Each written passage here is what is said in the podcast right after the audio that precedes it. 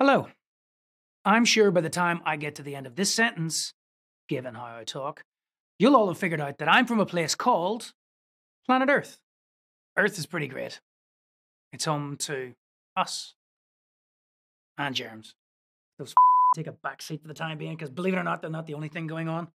This planet is also home to cars, Brussels sprouts, those weird fish things that have their own headlights, art, fire, fire extinguishers, laws, pigeons, bottles of beer, lemons and light bulbs, Pinot Noir, and paracetamol. Ghosts, mosquitoes, flamingos, flowers, the ukulele, elevators and cats, cat videos, the internet, iron beams, buildings and batteries, all ingenuity and bright ideas, all known life, and a whole bunch of other stuff. Pretty much everything we know and ever heard of. It's my favourite place, actually. This small orb floating in a cold and lonely part of the cosmos. Oh, the accent is from Belfast, by the way, which is here, roughly. You may think you know this planet Earth as you're from here, but chances are you probably haven't thought about the basics in a while. I thought I knew it. Thought I was an expert even. Until that is, I had to explain the entire place and how it's supposed to work to someone who'd never been here before.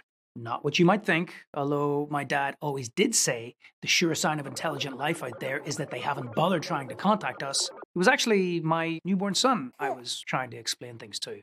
We'd never been parents before, my wife and I, and so treated him like most guests when he arrived home for the first time by giving him the tour. This is where you live, son. This room is where we make food hot. This is the room we keep our collection of chairs, and so on. It's refreshing, explaining how our planet works to a zero year old. But after the laughs, and once the magnitude that you humans know absolutely nothing settles on you, and how little you know either, explaining the whole planet becomes quite intimidating. But I tried anyway, as I walked around those first few weeks, narrating the world as I saw it. I began to take notes of the ridiculous things I was saying. The notes slowly morphed into a letter intended for my son once he learned to read. And that letter became a book about the basic principles of what it is to be a human living on Earth in the 21st century. Some things are really obvious, like the planet is made of two parts land and sea. Some less obvious until you think about them, like time. Things can sometimes move slowly here on Earth, but more often, they move quickly.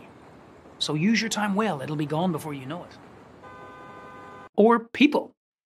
People come in all different shapes, sizes, and colors. We may all look different, act different, and sound different, but don't be fooled. We are all people. It doesn't escape me that of all the places in the universe, people only live on Earth, can only live on Earth. And even then, only in some of the dry bits. There's only a very small part of the surface of our planet that is actually habitable to human life, and squeezed in here is where all of us live. It's easy to forget when you're up close to the dirt, the rocks, the foliage, the concrete of our lands, just how limited the room for manoeuvring is. From a set of eyes close to the ground, the horizon feels like it goes forever. After all, it's not an everyday ritual to consider where we are on the ball of our planet and where that ball is in space. I didn't want to tell my son the same story of countries that we were told where I was growing up in Northern Ireland, that we were from just a small parish which ignores life outside its immediate concerns. I wanted to try to feel what it was like to see our planet as one system, as a single object hanging in space.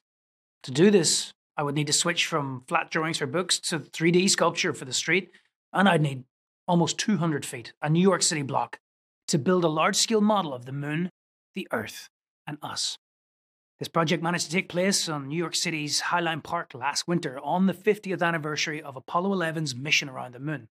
After its installation, I was able to put on a space helmet with my son and launch, like Apollo 11 did a half century ago, towards the moon. We circled around and looked back at us. What I felt was how lonely it was there in the dark. And I was just pretending. The moon is the only object even remotely close to us.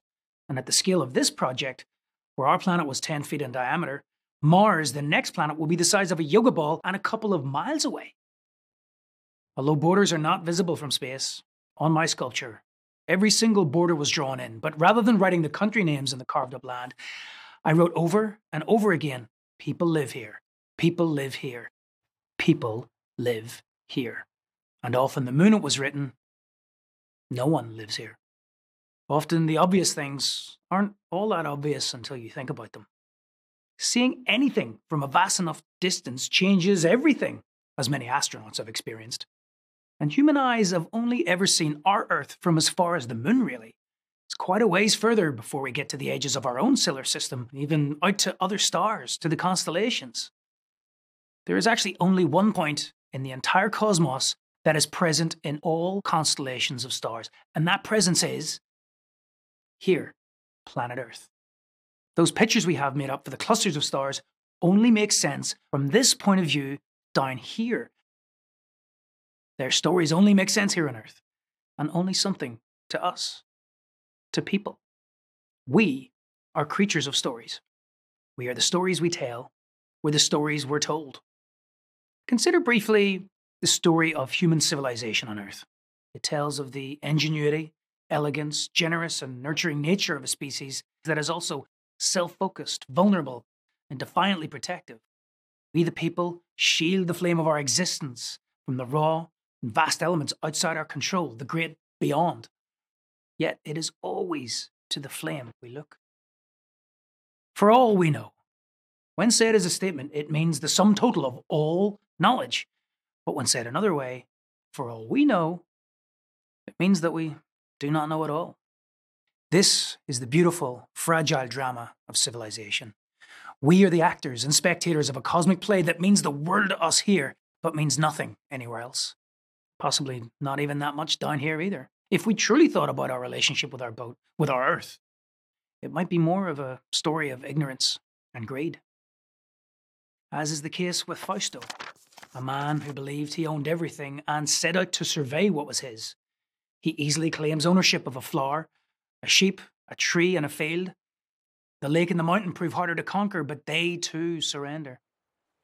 But it is in trying to own the open sea where his greed proves his undoing, when, in a fit of arrogance, he climbs overboard to show that sea who is boss. But he does not understand, slips beneath the waves, and sinks to the bottom.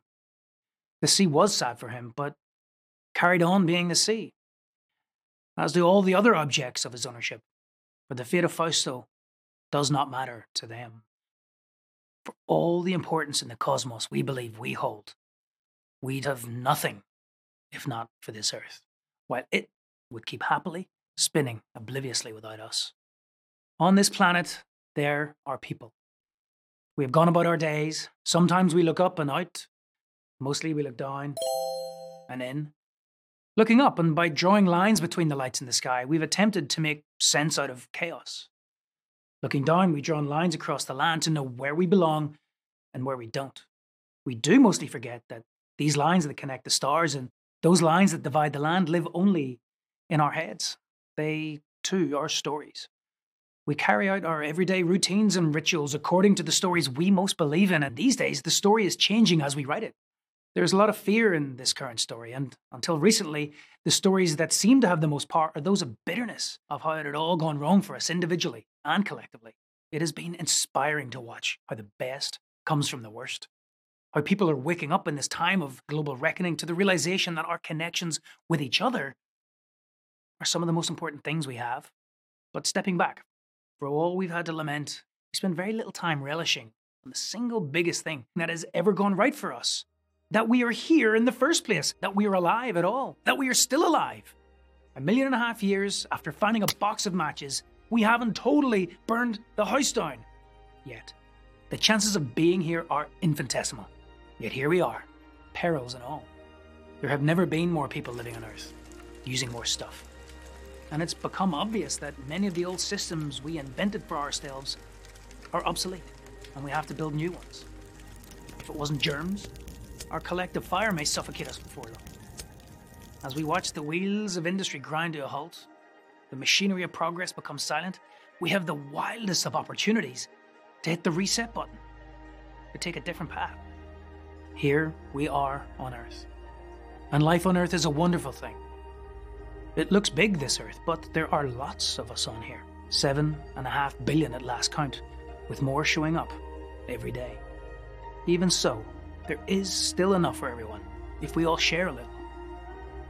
So please, be kind. When you think of it another way, if Earth is the only place where people live, it's actually the least lonely place in the universe. There are plenty of people to be loved by, and plenty of people to love. We need each other. We know that now more than ever. Good night.